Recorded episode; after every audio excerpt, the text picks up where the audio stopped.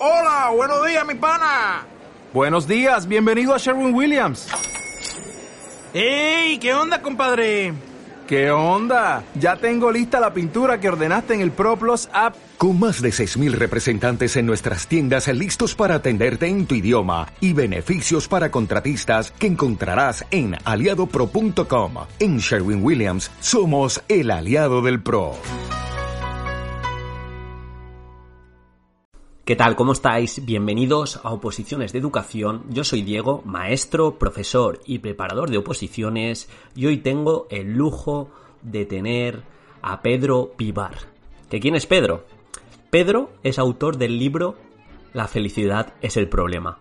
Por otro lado, está al mando de la comunidad estoica de España, es decir, el que defiende los ideales del estoicismo, los comparte, lleva una comunidad muy grande tanto en Facebook como en Instagram es propietario de un box de CrossFit y aparte diariamente inspira a un montón de personas en cuanto a mentalidad, en cuanto a gestión emocional, en cuanto a motivación. De verdad, es de esas personas que no te dice lo que quieres escuchar, te da un golpe de realidad y te dice, eh, o actúas o adiós. Y a veces merece la pena tenerlas cerca para, para que no todo sea buenismo y no todo sea corrección. Y bueno, aquí vais a tener su perspectiva, está con todos nosotros Pedro Pivar. ¿Qué tal? Bueno, Diego, pues para mí es un auténtico placer estar en tu programa. De hecho, aprecio muchísimo tu invitación y va a ser todo un honor intentar aportar un poco a tu audiencia, que de verdad que, lo aprecio de corazón. Sí, nada, eh, la presentación he dicho que aparte de tener uno de los podcasts más reconocidos a nivel de habla hispana, eh, eres autor de, un libro que has sacado hace poco, ¿no? Háblanos un poquito de qué va. Bueno, pues te cuento, el libro se llama La felicidad es el problema y es un libro de gestión emocional. Básicamente porque, si te das cuenta, ahora mismo, Diego, todos tenemos acceso a toda la información del mundo. Tenemos el poder de, tener acceso a información que antes solo tenía la élite. Antes solo las personas que estudiaran en las universidades o que fueran a, centros formativos o que tuvieran eh, mucho poder adquisitivo podían permitirse eh, esa información incluso y competir con y competir en el mercado. Nos hemos dado cuenta de, que ahora, en el mundo en el que vivimos, todo el mundo tiene acceso a información, pero lo que hay es una falta de valores, hay una falta de, disciplina, una falta de, trabajo duro y de consistencia. Y lo que intento transmitir en, este libro es que si eres capaz de dominar eso, vas a tener muchas ventajas competitivas de cara a lo que viene, que no va a ser fácil. No, totalmente. Yo, yo de hecho me lo he leído y la verdad que son golpes de realidad en cada capítulo. Son como, ostras, eh, cero buenísimo y por eso también me gusta mucho tenerte aquí. Gracias, tío. De hecho, yo también soy partidario del cero buenismo. Creo que el buenismo no, no le hace falta a nadie. Y como dice un capítulo, em, la, la, igualdad es antinatural. Nos han vendido de que, que, vivimos en un mundo en el que todos somos iguales y demás. Y todos somos iguales, pero al nacer cuando, cuando nacemos, eh, nuestras decisiones o, nuestro, o nuestros actos o los actos de las personas que tenemos alrededor determinan hacia dónde va nuestra vida. Y cuanto antes nos demos cuenta de ellos y tomemos la responsabilidad, pues antes vamos a poder dirigir la vida hacia donde queremos. Y hay una cita que me gusta mucho y es que si la historia de tu vida no te gusta, habla seriamente con el autor. Y que casualmente eres tú mismo. Eso es. Pues nada, perfecto. Eh, sé que también en el, en el, libro y en el podcast tocas continuamente la incertidumbre y te quería preguntar sobre ello, ya que ahora estamos viviendo un momento de incertidumbre y este canal es de oposiciones y los opositores también están así, o sea, están, no saben si van a haber oposiciones, si dentro de dos años va a haber y también cuando te preparas unas oposiciones eh, la incertidumbre es una constante. ¿Cómo recomiendas afrontarla? Me encanta esta pregunta y te puedo decir que la, incertidumbre es algo con lo que medito a diario. Eh, fíjate que medito de cosas, pero mm, yo creo que como con incertidumbre no medito nada. Y es que mm, los estoicos decían que no hay nada que se pueda comparar al infierno como la incertidumbre. Y es que, por ejemplo, ¿no? Imagínate, cuando tú estás con, eh, en exámenes en el instituto o en, al final de la carrera y no sabes si has aprobado o no, realmente lo que quieres es que te digan si has aprobado o no, aunque sea una, aunque, aunque hayas suspendido, pero para quitarte esa, esa sensación, ese estrés, ese, ese distrés, cuando tú estás con una relación con una persona y esa persona eh, realmente ni come, ni deja comer, ni está contigo, ni quiere estar contigo, pero, te, pero juega con tus emociones y tú no sabes si quieres, si esa persona vas a estar con ella o no en el futuro, lo que quieres es que termine eso, quieres agarrarte a algo, ¿no? Y lo que ocurre, lo que ocurre ahora mismo es que hay muchas personas que no saben hacia dónde van, ¿no? Entonces están como en ese infierno, de decir, ¿hacia dónde voy? ¿Qué va a pasar? ¿Qué? Y claro, em, por eso también me gusta citar el estoicismo y es que no te centres en lo que no puedes hacer, céntrate en lo que puedes hacer. Y en este caso, em, la incertidumbre te deja sin opciones porque no sabes si hacer algo va a tener un resultado en el futuro o no, porque em, está en el aire, ¿no? ahora mismo estos opositores saben que estudien o no estudien, puede ser que el año que viene no haya oposiciones. O estudien o no estudien, em, no saben si van a tener una, eh, un, futuro, un futuro relacionado con lo que justamente están haciendo, incluso si pueden que eh, desaparezcan plazas y demás, ¿no? Entonces, ahora se va a ver quién realmente eh, tiene el coraje y tiene, digamos, los bemoles para mantenerse en el camino, porque las cosas se ponen muy complicadas. No, totalmente. Y al final yo creo que esto también separa a los opositores que igual luego van a tener la inercia ya de en este tiempo avanzar frente a los opositores que esperan a que le digan cosas, las noticias, eh, que yo creo que también tiene correlación entre la gente que actúa solo cuando está motivada y cuando el contexto es favorecedor, que pocas veces pasa, frente a la otra persona que tiene compromiso. Totalmente, totalmente, Diego, tío. De hecho, es, esto que comentas es, la realidad. Y es que los opositores que sean capaces de mantenerse ahora eh, remando, remando, remando, cuando no saben eh, lo que va a suceder, van a ser los opositores que van a tener éxito cuando las cosas vengan de cara. Totalmente. Y ahora te quería hablar, Pedro, sobre los hábitos. Sé que eres un ferviente seguidor de la frase somos nuestros hábitos. Entonces, me gustaría que comentases un poco alguno de, tus hábitos que llevas en tu día a día, sobre todo los que te potencien como persona, para que la audiencia se haga un poco una idea sobre ti. Bueno, pues para que para darle un poquito más de énfasis a lo que acabas de decir, te diré una frase de, Matías Alexander que dice, la gente no decide su futuro, decide sus hábitos. Los hábitos son quienes deciden su futuro. Y esto personalmente... Brutal. Me da mucha fuerza, tío. Y, por ejemplo, em, te puedo decir que lo más importante es eh, ser consistente. O sea, al principio va a haber muchas personas que digan, ah, vale, vale, si mis hábitos van a determinar mi futuro, voy a intentar tener todos los hábitos del mundo para, conseguirlo. Y he de decirte que es muy probable que, a menos que tengan una, em, no sé, una capacidad de adaptación ilimitada, se den una, se den una hostia. Porque pasa muchas veces, ¿no? Yo, yo te puedo decir, em, tengo un centro de CrossFit y me he encontrado con mucha gente que llega el primer día y dice, Buah, yo en tres meses me pongo como tú. O yo en, Ya verás cómo me voy a poner. O, en plan, empiezan a, visualizarse de cómo van a estar en, tres meses, o en dos meses, o en un mes, ¿no? En cambio, hay otro tipo de mm, perfiles que simplemente no, no dicen lo que van a hacer, sino que trabajan a diario. Hacen pequeñas cosas, vienen a entrenar, pum, pum, vuelven a casa, comen bien, vienen a entrenar al día siguiente, entrenan duro, descansan bien. Y, y eso lo repiten, no, no hablan tanto, ¿no? Y al final lo que quiero decir con esto es que mm, yo te puedo decir mis hábitos, que a mí no me importa. Yo me levanto por la mañana de normal, dependiendo de las circunstancias. Ahora con el coronavirus suelo rondar las siete y media. Eh, antes del coronavirus era una hora antes.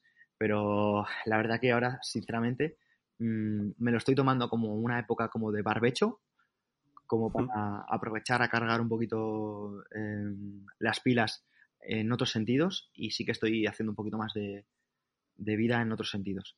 Pero bueno, te, contaré los de antes del corona, que a lo mejor son los, los, los famosos, porque sí que me, preguntan bastante por ellos. Y es que, bueno, me levanto a las 6.40, hago una serie de, de, ejercicios de estiramientos, de movilidad, como de activación eh, muscular. A continuación me preparo haciendo unos ejercicios pues, de calistenia, en concreto el pino. Y después hago un baño de agua fría esté a temperatura ambiente. Y esto, bueno, pues ahora está de puta madre porque hace como 8 grados o 11 grados por la mañana. ¿Pero qué pasaba en diciembre? Claro, pero en diciembre hacía menos 3, a lo mejor el agua estaba llena de hielo y ya no es el agua, ¿no? Es, es el viento. Porque cuando tú te metes dentro del agua ya al final mm, lo, te mentalizas y puedes, pero el, el viento a menos 3 grados es, es devastador y necesitas una, una, mentalidad muy fuerte para aguantarlo. Y eso es básicamente una, una de las herramientas de, que utilizo, que es entrenar la incomodidad para que, para que en mi día a día pues los baches que se pongan por el camino no sean tan duros. Te aseguro que un día malo, después de meterte en, a menos 3 grados, no es tan malo. ¿Sabes? Dices que puede ser lo peor que me pase, ¿no? En plan, piénsalo, ¿no? Y realmente es una manera, ¿no? De cuando te pones tú los problemas, la vida te pone problemas, pero no tan duros. Claro, dices, al final, esto ya lo he vivido, es como hacer dominadas con lastre, ¿no? Luego te lo quitas y dices, ¡guau! Esto... Exactamente, como el caparazón de tortuga de, de Maestro Muten. Pues si tú te pones, si entrenas con un caparazón de, de, de 50 kilos como hacía Goku, pues cuando te lo quitas, pues saltas mucho más alto, ¿no? Y esto es lo mismo. Si tú mismo te pones adversidad, si tú mismo te pones eh, deberes complicados, pues luego es más fácil. Y nada, y después lo que hacía, pues básicamente es dedicarle una hora de lectura, porque para eso me levantaba un poquito antes, porque al final eh, me he podido poner los horarios en el gimnasio para gestionármelo como, como pudiera. Y de, Qué bueno. Claro, y después mm, la primera hora del día solía ser pues para un poquito de actividad física intensa, ¿no? Entonces, cuando antes de las 10 de la mañana le has dedicado cuatro horas a tu mejora personal, el resto del día va a salir rodado, quieras o no quieras. No, no, no, sin duda, o sea, es increíble. O sea, ya empiezas el trabajo con un trabajo, con una base hecha que, que, lo que venga, pues bien está. Así que perfecto. Sí, tío. Y, y, nada, Pedro, ya has nombrado algunos hábitos, tampoco te quería ahí quitar todos los hábitos de tu día a día, pero ah, sí que quería que, que me hablases de, de, la media, porque muchas veces te he escuchado, sobre todo en historias, en tu Instagram, hablar de la media y, y me gusta, me gusta que, que, esto no se dice en las noticias, esto no se ve en otras cuentas uh -huh. y sé, como he dicho, que eres bastante implacable con tus palabras. Me gustaría, a modo de tomar acción y de despertar, que hablaras un poco de la exigencia media de las personas. Bueno, eh, primero digo, si te comparas con la media, te mereces lo que te pasa.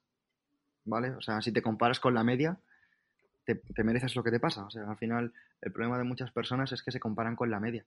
Pero es que la media es vergonzosa. Es que la media, en cualquier otra época de la historia, no estaría viva. Totalmente. Literal, no, no, literalmente, tío. O sea, yo me pongo a pensar en la media, tío.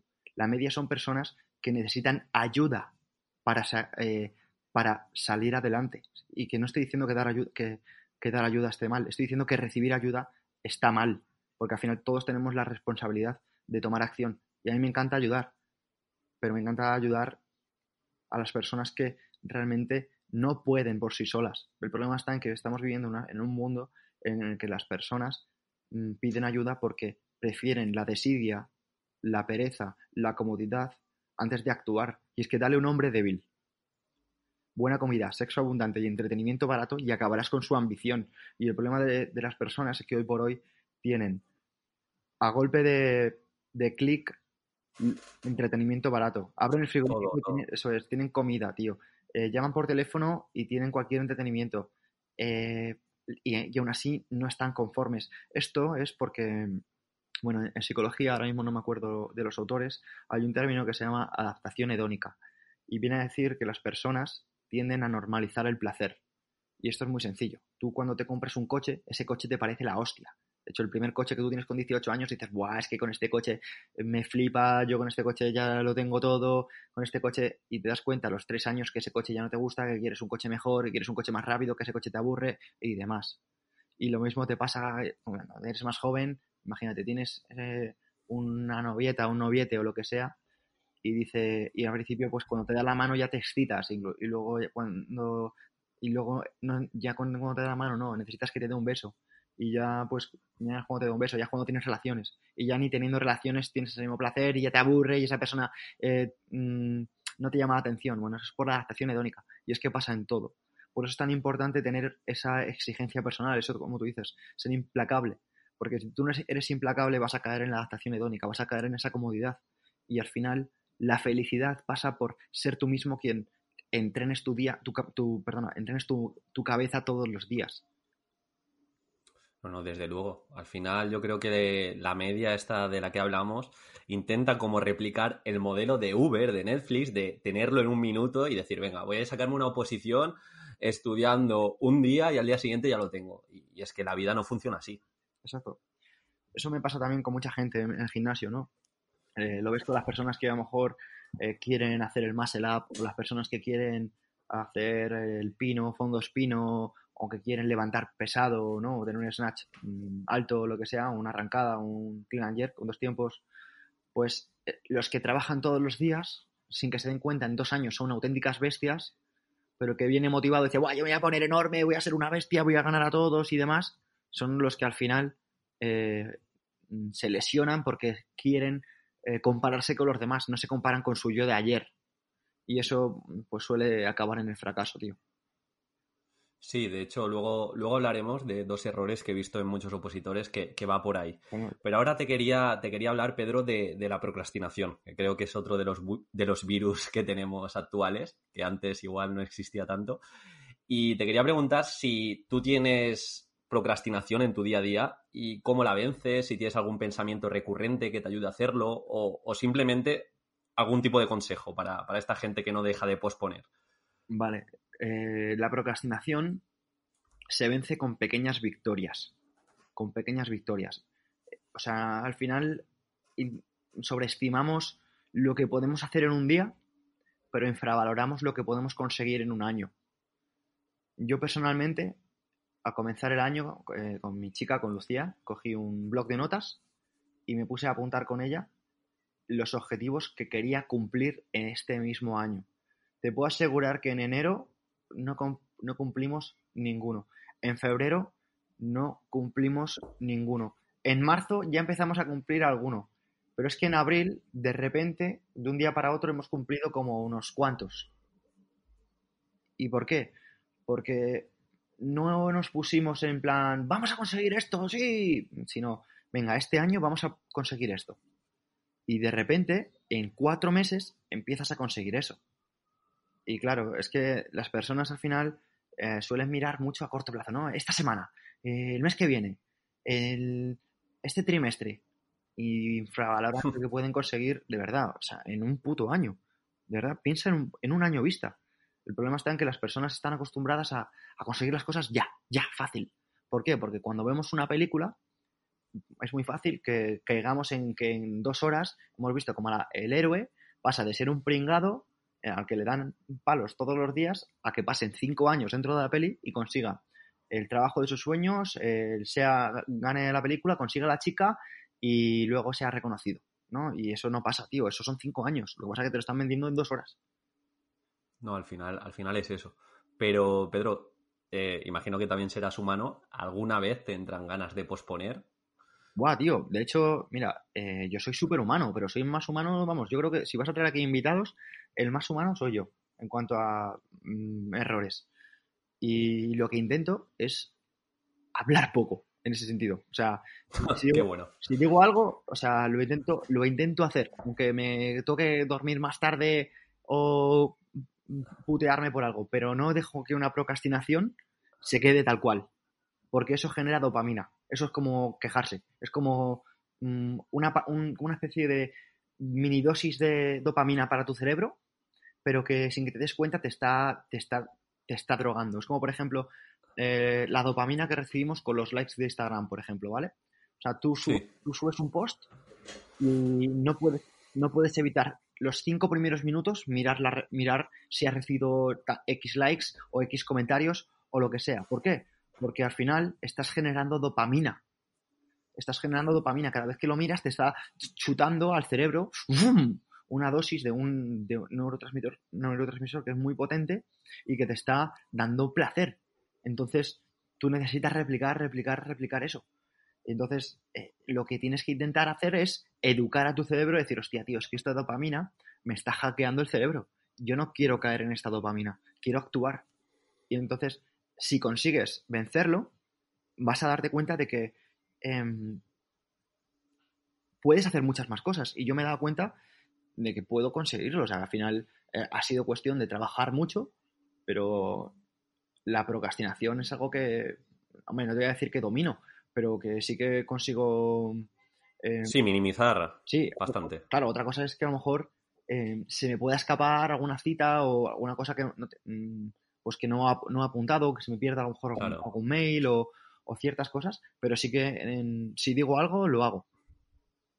No, totalmente. Yo lo hablaba en un podcast, no me acuerdo dónde lo leí, pero que decía eso, que al fin, al final eres lo que haces, no lo que dices que haces. Si tú dices voy a opositar, voy a opositar, voy a opositar, a tu cerebro ya le estás engañando y el cerebro no discierne, igual se cree que ya estás opositando y no has empezado aún, solo lo has dicho. Entonces lo que dice Pedro, ante la duda actúa y luego cuenta lo que vas a hacer.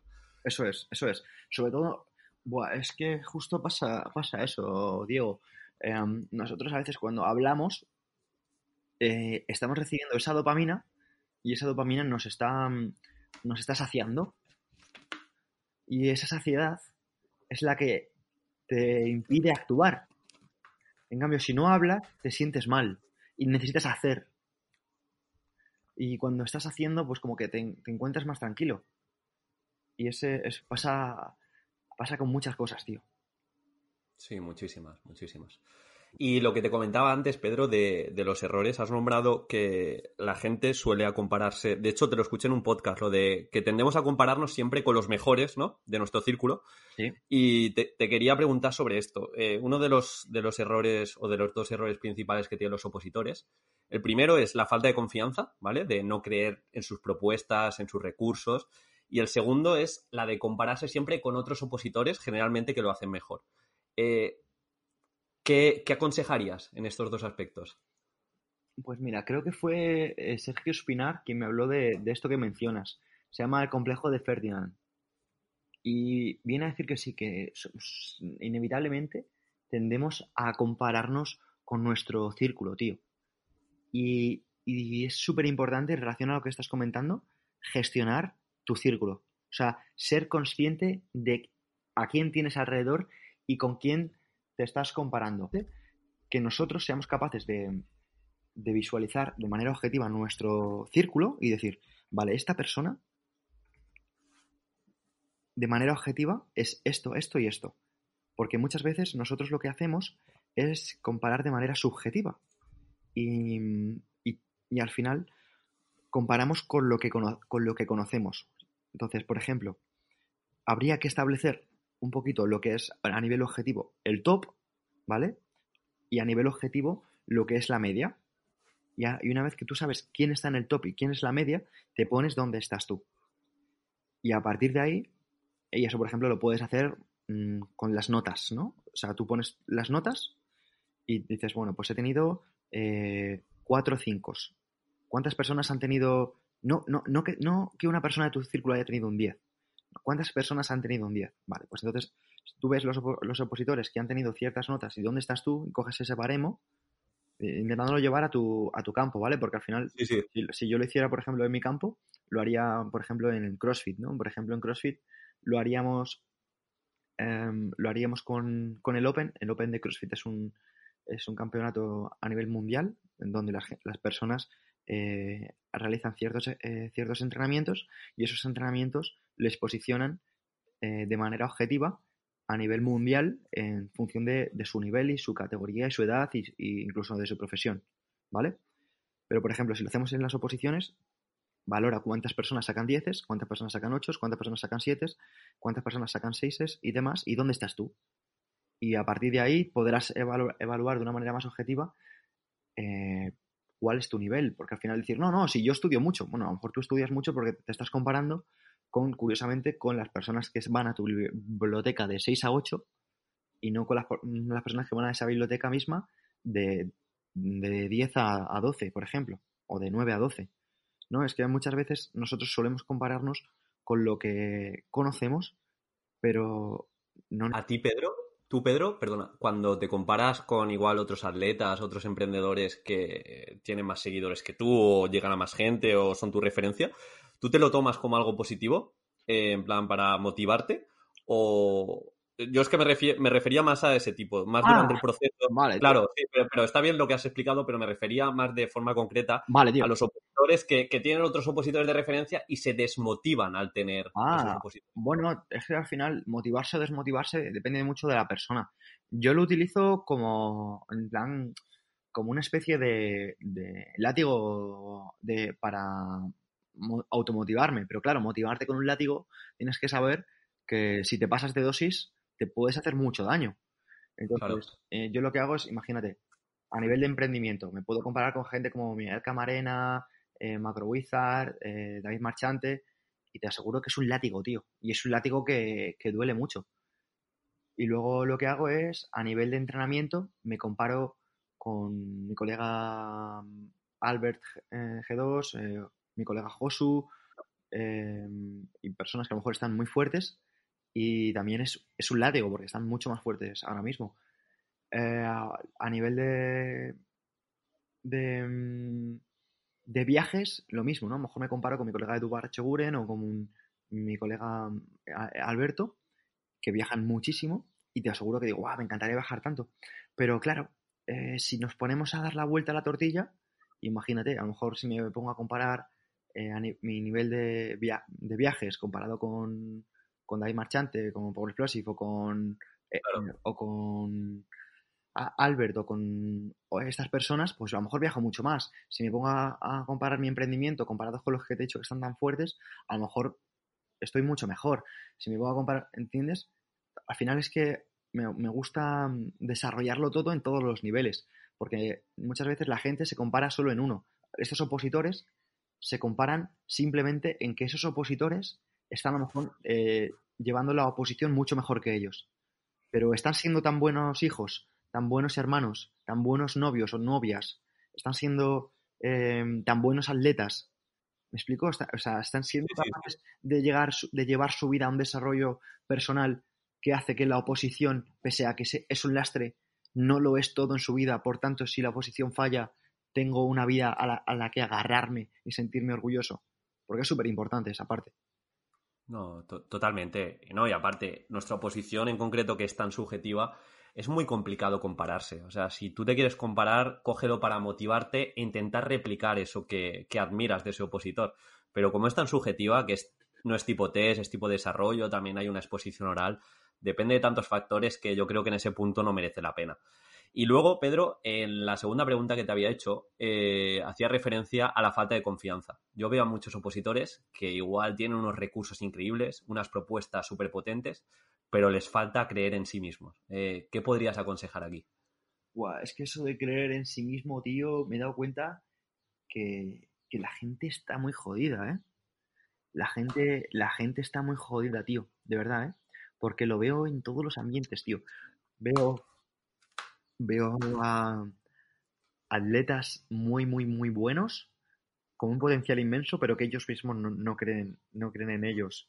Veo a chicas eh, guapísimas, muy inteligentes, con un montón de potencial, pero que no confían en ellas mismas, ¿no? Y, de hecho, incluso tienen hasta problemas de, de, con relación con la comida o relación con, con, con el no. O sea, un montón de, de, gente, tío, que tienen un montón de problemas de confianza en sí mismos. Y te puedo decir que a mí personalmente lo que me ayuda es ser objetivo, tío. ¿Y qué significa ser objetivo? Pues trabajar desde, desde tangibilizar las cosas. O sea, en lugar de trabajar desde la autoestima, trabajar desde el autoconcepto. O sea, en lugar de decir, soy, mm, imagínate, mm, feo, tonto, o guapo, listo, o fuerte, o lo que sea. Decir, por ejemplo, mido metro ochenta y dos, tengo 31 años, ojos castaños, em, peso 83 kilos, tengo un porcentaje, ¿me explico?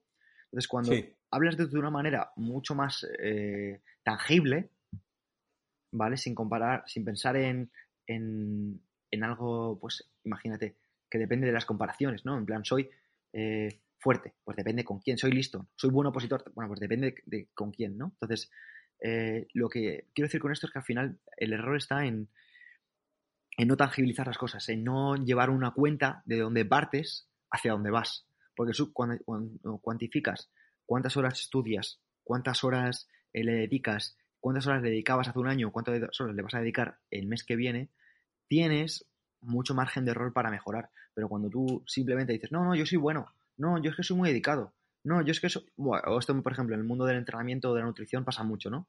Hay personas que, me, que llegan y te contratan y dicen, no, no, es que yo como mucho, te lo prometo. Y a lo mejor te dicen que comen mucho, pero tú ves las calorías de manera objetiva, tangibilizadas, ¿no? Lo que digo, tangibilizar las cosas. Sí. Y ves que no comen tanto como ellos están diciendo y que de esa manera no van a progresar lo que ellos están buscando. Porque a lo mejor personas que quieren ganar, imagínate, 5 kilos de músculo en un año y, a lo mejor no están comiendo suficiente porque ellos, como se llenan, ya creen que están, ya creen que están eh, comiendo mucho. Pues lo mismo pasará con los opositores, ¿no? Habrá opositores que digan, no, no, es que yo estoy opositando mucho, estoy estudiando mucho, te lo prometo. Digo, pero ¿cuánto es mucho? Dice, pues mira, yo estudio eh, tres horas al día o cuatro horas al día. Y claro, lo que no se dan cuenta es que ya no es solo las horas que estudies, es la cantidad de horas de, de la calidad que estudies. Porque, sí, al final. Sí, no, es lo que dices. Si no lo cuantificas, no lo puedes mejorar. Eso es, tío. Mira, yo tengo, tengo un colega, que te he hablado antes de él, antes, fuera de cámaras, que se llama sí. Fuentes, que él, en lugar de llevar a gente en oposiciones de, de, educación, los lleva de bomberos. Y él me contaba, tío, como cuando él, antes de sacarse la plaza, la plaza eh, iba a estudiar al baño. O sea, cuando estaba en el baño haciendo de vientre, tío, se llevaba, sí. se llevaba los apuntes porque era un tiempo muy valioso. Y al final, ¿quién tiene la plaza?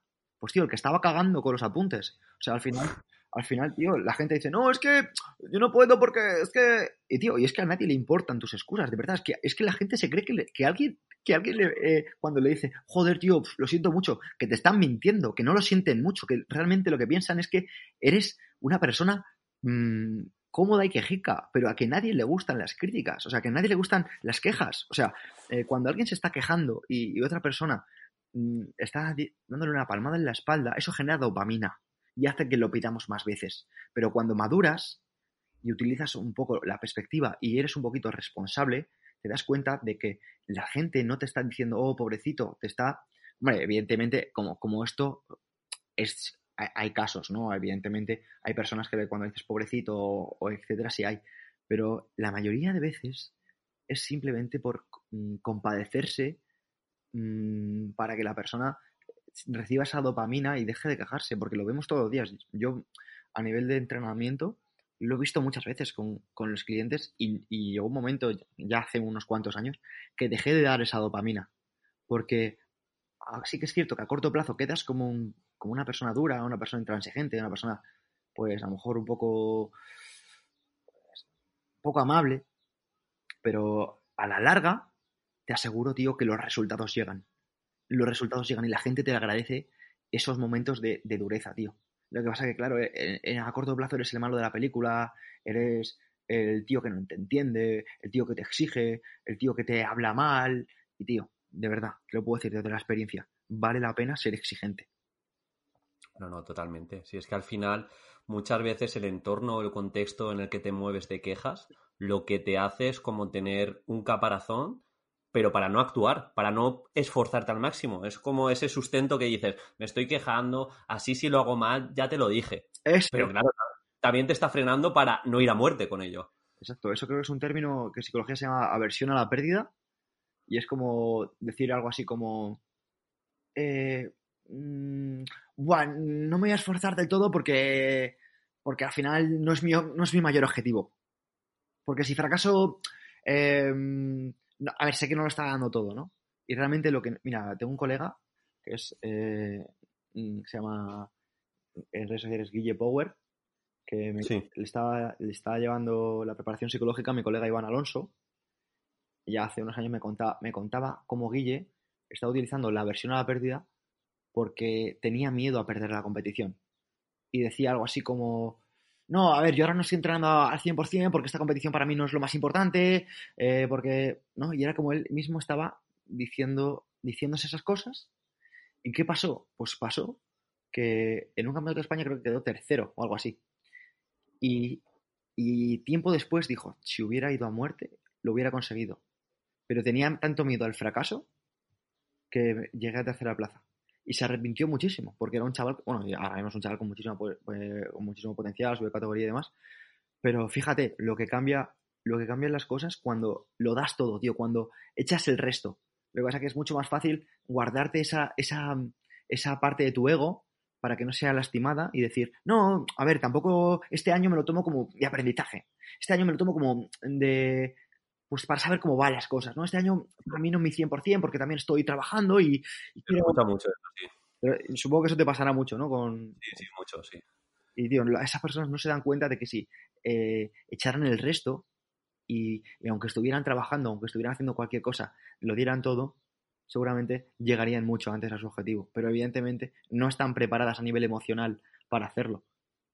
Y eso al final no, es, no culpa. Y, y, y, al final, Pedro, eh, creo que la gente sobreestima el cambio que puede hacer, en el sentido que si no se está esforzando ahora, el año que viene, que no piense que va a cambiar de chip y va a decir, ahora sí, ahora me lo tomo en serio.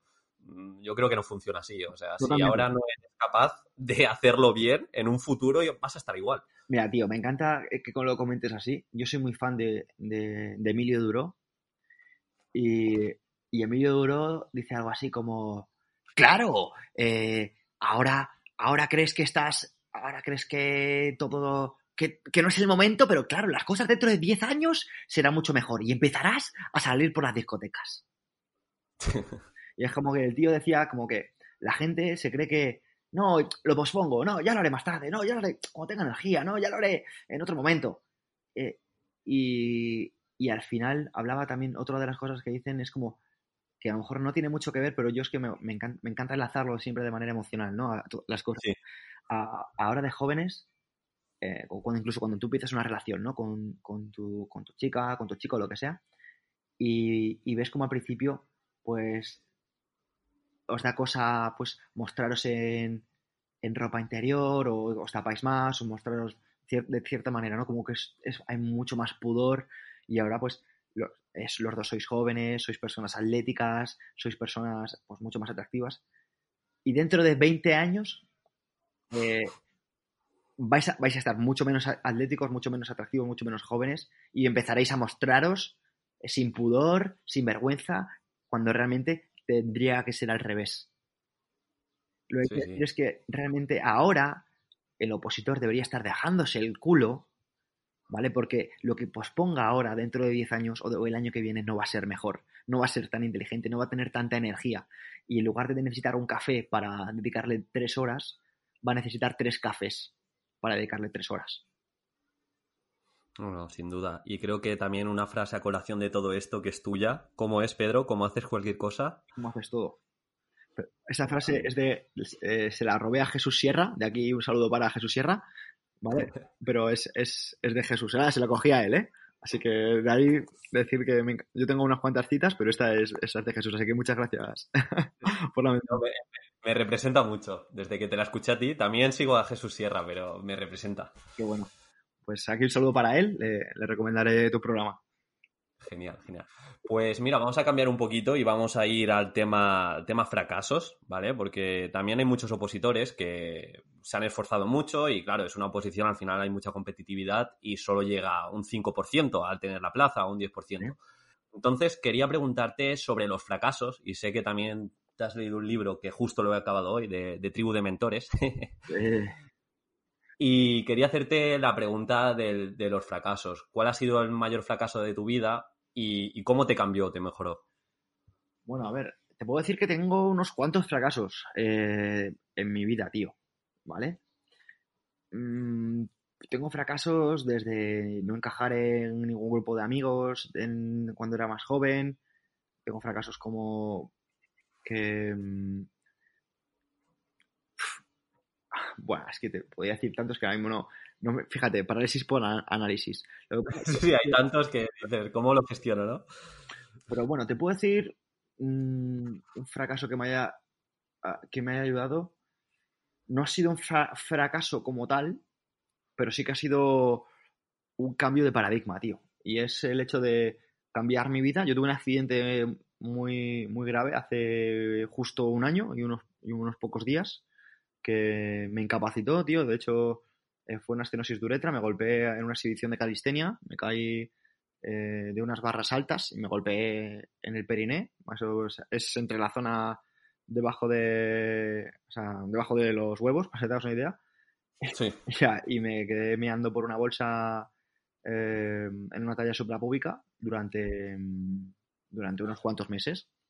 Entonces, ¿qué pasa? Que yo, al final yo venía de, de un estilo de vida muy, muy, muy, muy bueno. O sea, yo me pasaba joder, el año viajando por, por el mundo, desde Dubái, California, eh, Los Ángeles, Nueva York, eh, por toda España y demás.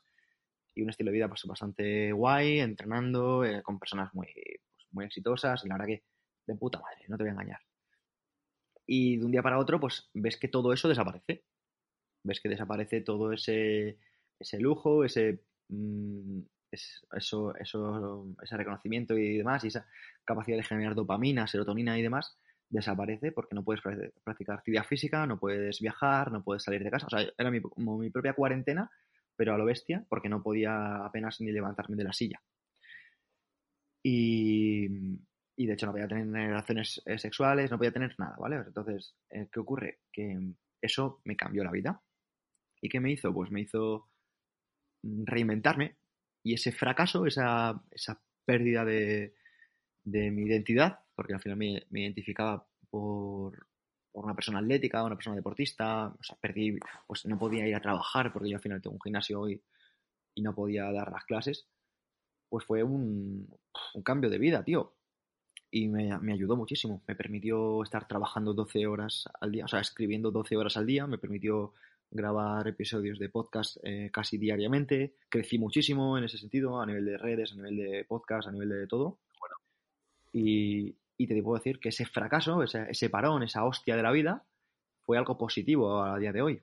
Así que no, su- su- yo creo que al final, eh, y de hecho me gustaría li- eh, ligarlo a un término estoico, que es el amor fati, y es el abrazar el destino. Y es que eh, al éxito y al fracaso, esos dos impostores, trátalos siempre con la misma indiferencia.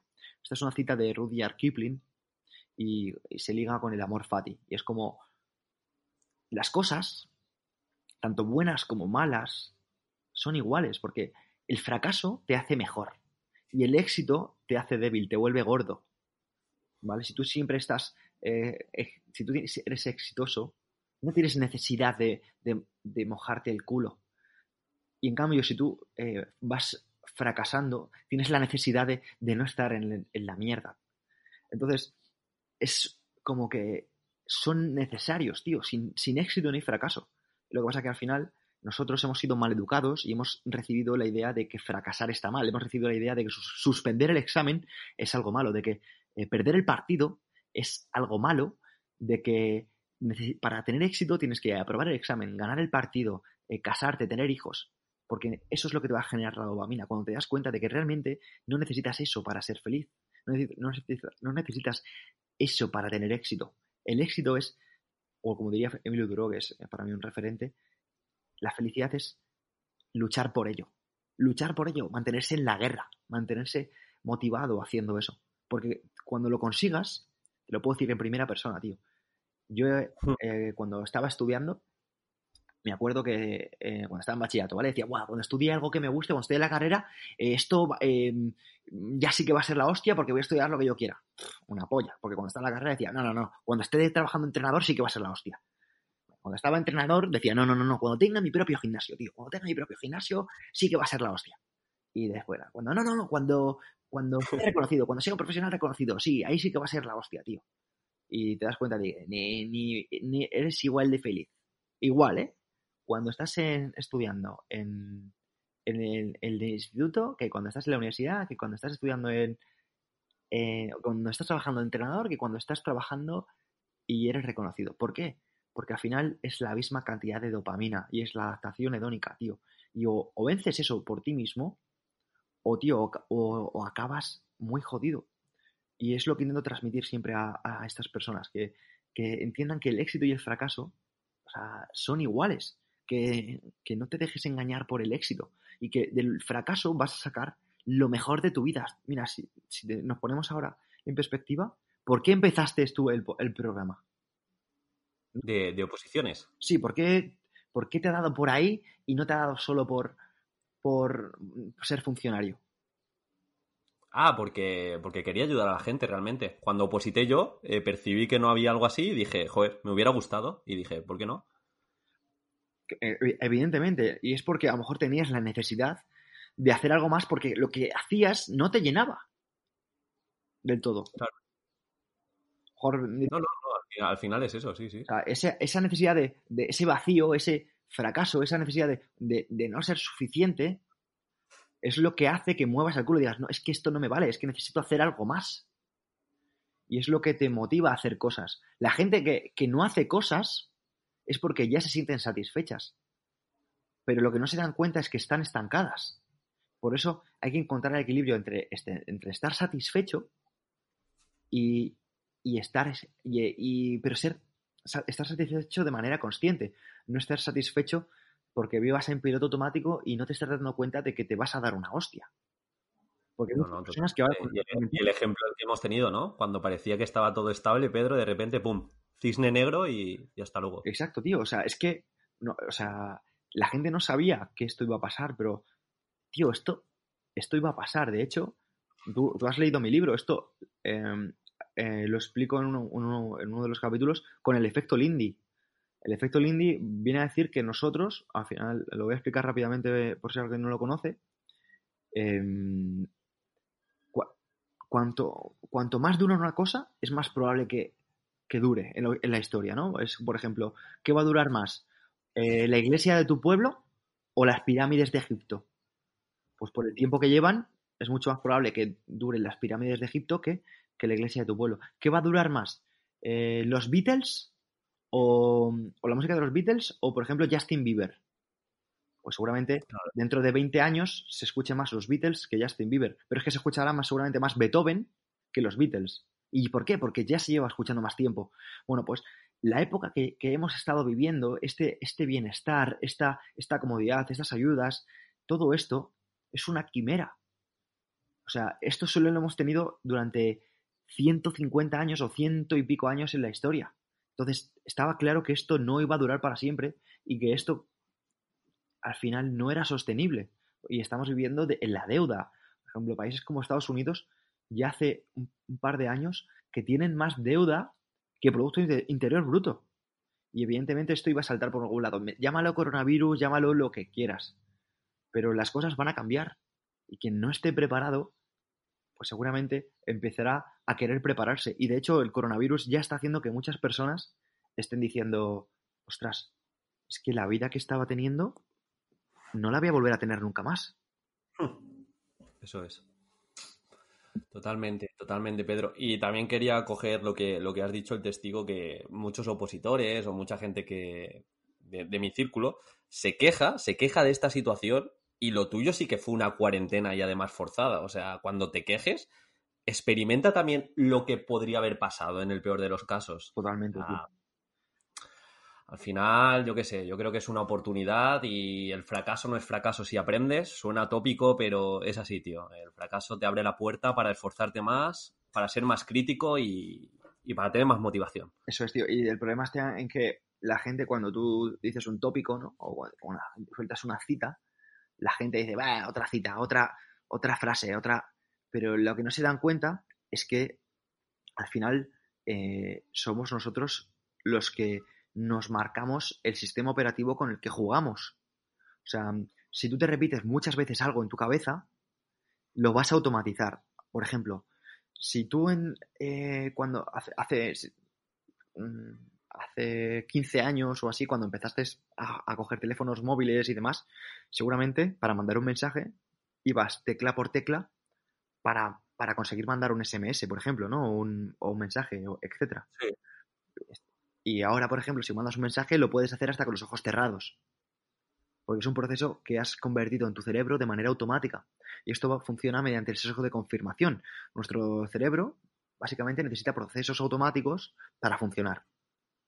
Necesita procesos automáticos que sostengan una realidad y eso hace que podamos trabajar pues, de una manera pues, mucho más rápida. Si no, tendríamos que reflexionar todo y seríamos como árboles, ¿no? Haciendo la, fotosíntesis.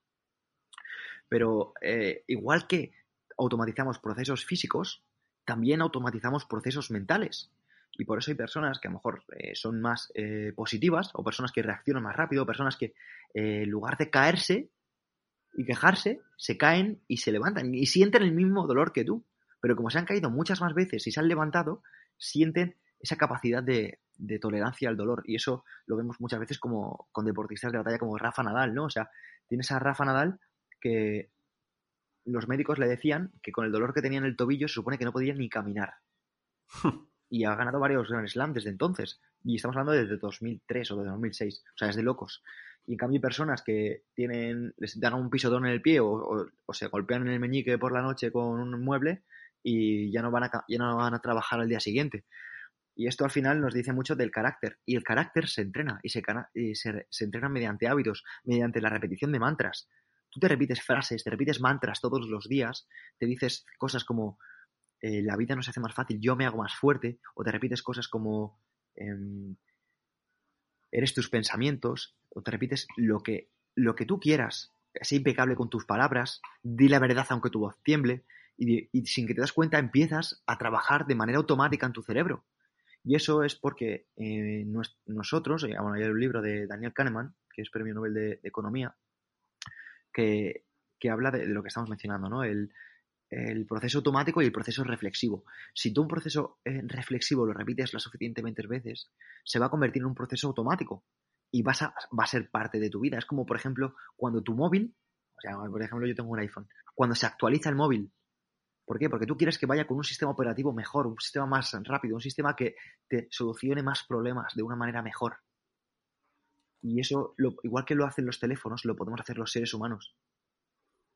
Sí, que, que, la gente no se crea que esto es un mensaje negativo, pesimista. Esto va más por romper la creencia de yo soy así, yo, a mí es que se me da mal esto. No, no, no, espérate. Lo que ha dicho Pedro es que todo se puede entrenar y yo creo lo mismo. O sea, se te da mal hablar en público, hay un proceso que puedes seguir para mejorarlo. Y así Exacto. con todo, absolutamente todo. Exacto, digo. De hecho, es justo exactamente lo que estás comentando. O sea, no, eh, no es que se te dé mal hablar en público, es que no has hablado en público suficiente. O sea, porque te aseguro que, mira, por ejemplo, a todos se nos daba, se nos daba mal la primera vez hacer el amor. Pero evidentemente con la repetición acaba siendo bueno. Pero nadie dice, no, no, a mí se me da mal. ¿Pero por qué? Porque quieres seguir haciéndolo. ¿Entiendes? Y entonces te vuelves bueno. Evidentemente, eh, cuando con eso es todo, por ejemplo, yo puedo decir, no, es que a mí se, se, me daba mal, se me da mal hacer el pino, o sea, porque a mí cuando yo empecé se me daba muy mal hacer el pino. Pero lo que es la repetición tras repetición tras repetición hace que te vuelvas bueno. Pero ¿qué es lo que te vuelve bueno, tío? Te vuelve bueno el querer algo, el querer conseguirlo. Sí, sí, al final es que no tiene más misterio. Aquí sí que son matemáticas. Uno más uno son dos. Entonces, Pedro, eh, hemos hablado bastante de, creencias y ahora quería ser un poco más concreto. Y ya que tengo en el canal un lector empedernido, que nos lo has dicho que uno de tus hábitos es una hora de, de lectura, y yo también abogo por la importancia de la lectura, eh, te quería preguntar cómo de importante es la lectura y cómo te ha cambiado la vida. En el sentido, yo siempre digo que es muy importante leer, aunque no sean cosas de la oposición, porque te va a abrir la mente, te va a transferir ideas, te va a ver eh, soluciones donde otros solo ven problemas. Cuéntame un poquito. Pues eh, te cuento, Diego. El tema de la lectura es algo súper, súper importante, ¿vale? En, de hecho, eh, creo que la mayoría de las personas, bueno, en PNL se desarrolla que hay tres canales de comunicación, que es el canal visual, el canal auditivo y el canal cinestésico. El visual es el que más relacionado está con la, con la lectura y evidentemente es con el que más eh, familiarizados estamos la mayoría de la población. Aunque sí que es cierto que hay otras personas que se, a las que les vamos a llegar más eh, con, los, con los otros, ¿no? sea el auditivo o el cinestésico. Entonces, eh, la lectura te va a hacer llegar a tu cerebro un mensaje o un, o un, o un proceso, como te digo, de actualización de tu software personal que seguramente no tengas hasta que seas capaz de implantarlo, hasta que seas capaz de leer cosas que resuenen en ti. Pero si no lo haces, si tú no lees cosas que resuenen en ti, o sea, más allá de la oposición, no vas a conseguir eh, implantar ese sistema, no vas a conseguir esa ambición, esa capacidad de, de ser mejor. Y sí que es cierto que entiendo a los opositores, porque, por ejemplo, eh, yo antes del coronavirus eh, leía más, antes del coronavirus leía más que ahora y justo ahora tengo más tiempo. ¿Y por qué es eso? Pues porque ahora estoy trabajando muchísimo. Ahora trabajo muchas horas eh, con el ordenador, me paso horas leyendo em, me paso horas leyendo, por ejemplo, pues artículos, me paso horas leyendo em, pues muchísima información y llega un momento que la hora de lectura pues me cuesta más porque es como seguir leyendo, ¿no? En cambio, pues eh, cuando intento leer, pues intento leer a primera hora porque si me pongo a trabajar, me pongo a estudiar o me pongo a hacer otra cosa sin haber leído es mucho más fácil, es mucho más difícil que después de un día de trabajo, trabajo, trabajo, trabajo, trabajo, te pongas a leer. Por eso quiero invitar a las personas a que lo hagan como una actividad eh, ociosa y de desarrollo personal, pero a primera hora del día, porque es mucho más fácil. Sí, al final eh, es eso.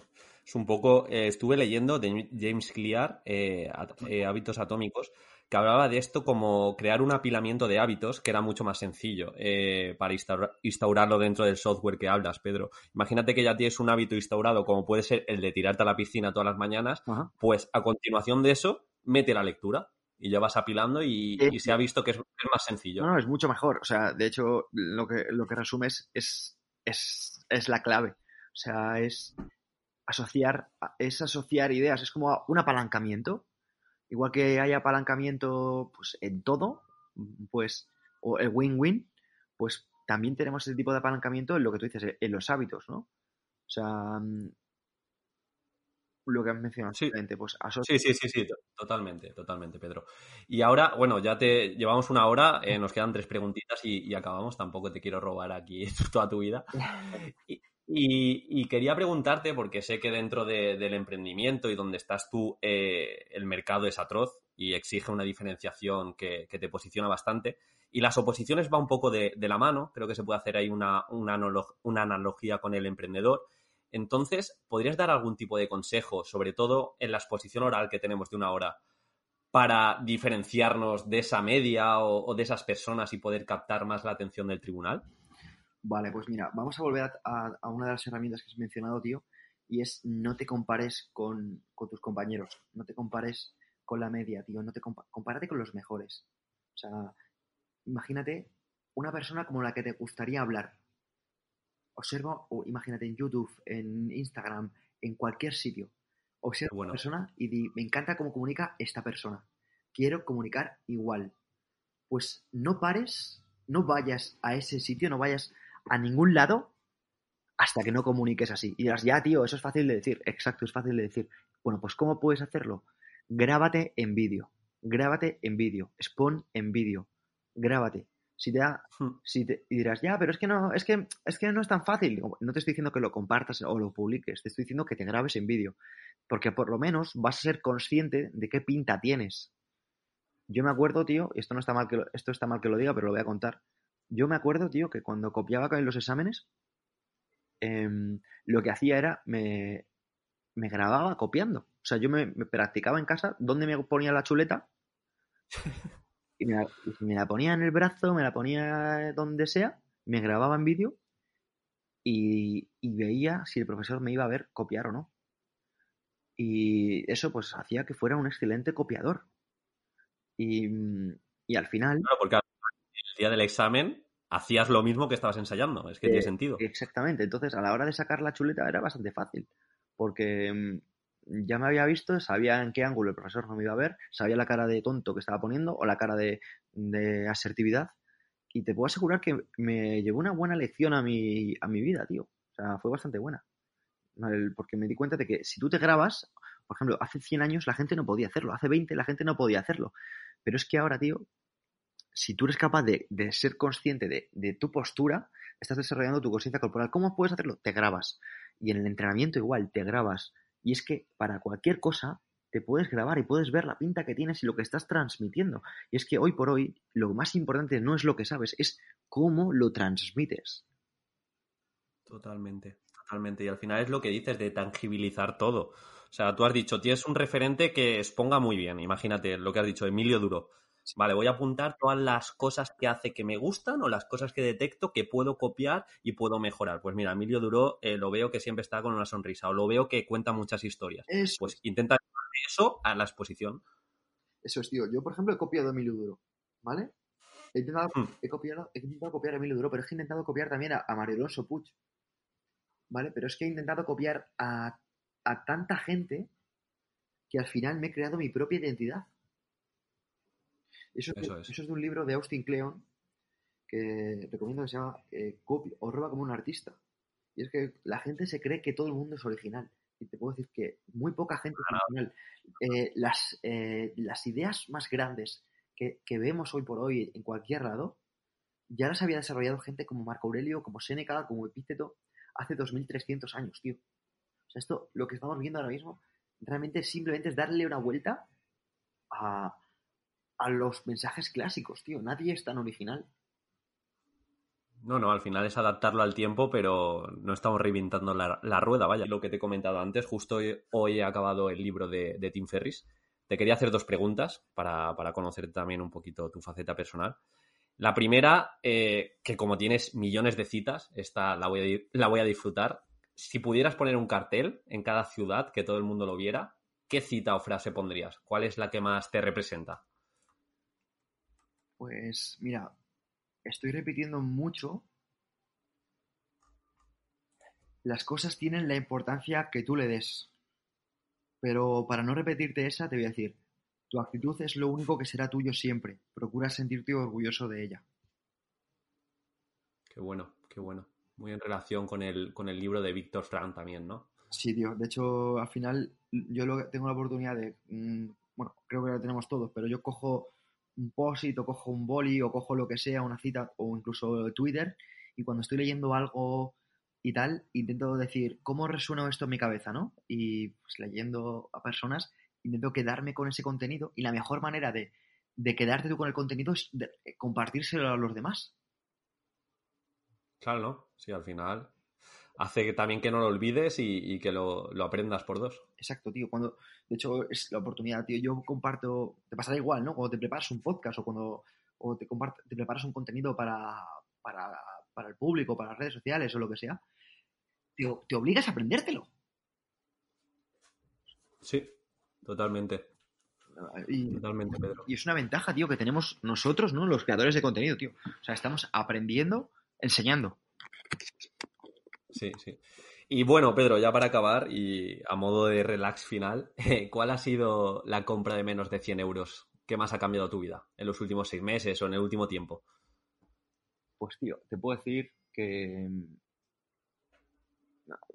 ahora mismo me pillas, así que te voy a decir, seguramente haya sido em, algún tipo de libro, algún tipo de aplicación, pero Lo sospechaba. Vale, mira, eh, voy a buscar algo que me ha ayudado un poquito para las personas que estén eh, interesadas en el tema del podcast y que es un, un aparatito que me recomendó mi, mi colega Miquel Quirones que se llama Rode y es un Rode. sí se llama es un micrófono para móvil de momento solo está en solo está en eh, para, para Apple, para, Sí.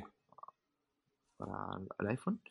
Y luego la, la aplicación Backpack, que es un estudio de grabación, pues que la verdad que me ha fa- facilitado el no tener que estar llevando las mm, la- el equipo de grabación a, a cualquier sitio que me llevaba, tío. Para que te das una idea, cuando cada vez que iba a grabar un podcast, llevaba una mochila con 10 kilos llena de bultos y demás en cuanto a equipo de grabación. Y ahora pues llevo esto, grabo igual y mucho más contento, tío. Ostras, qué bueno. ¿Y qué es? ¿Como un micrófono de solapa o algo así o, o no? Es un micrófono que se engancha al, se engancha al móvil y es como, Sí. como eh, el típico micrófono que tiene un peluche gigante.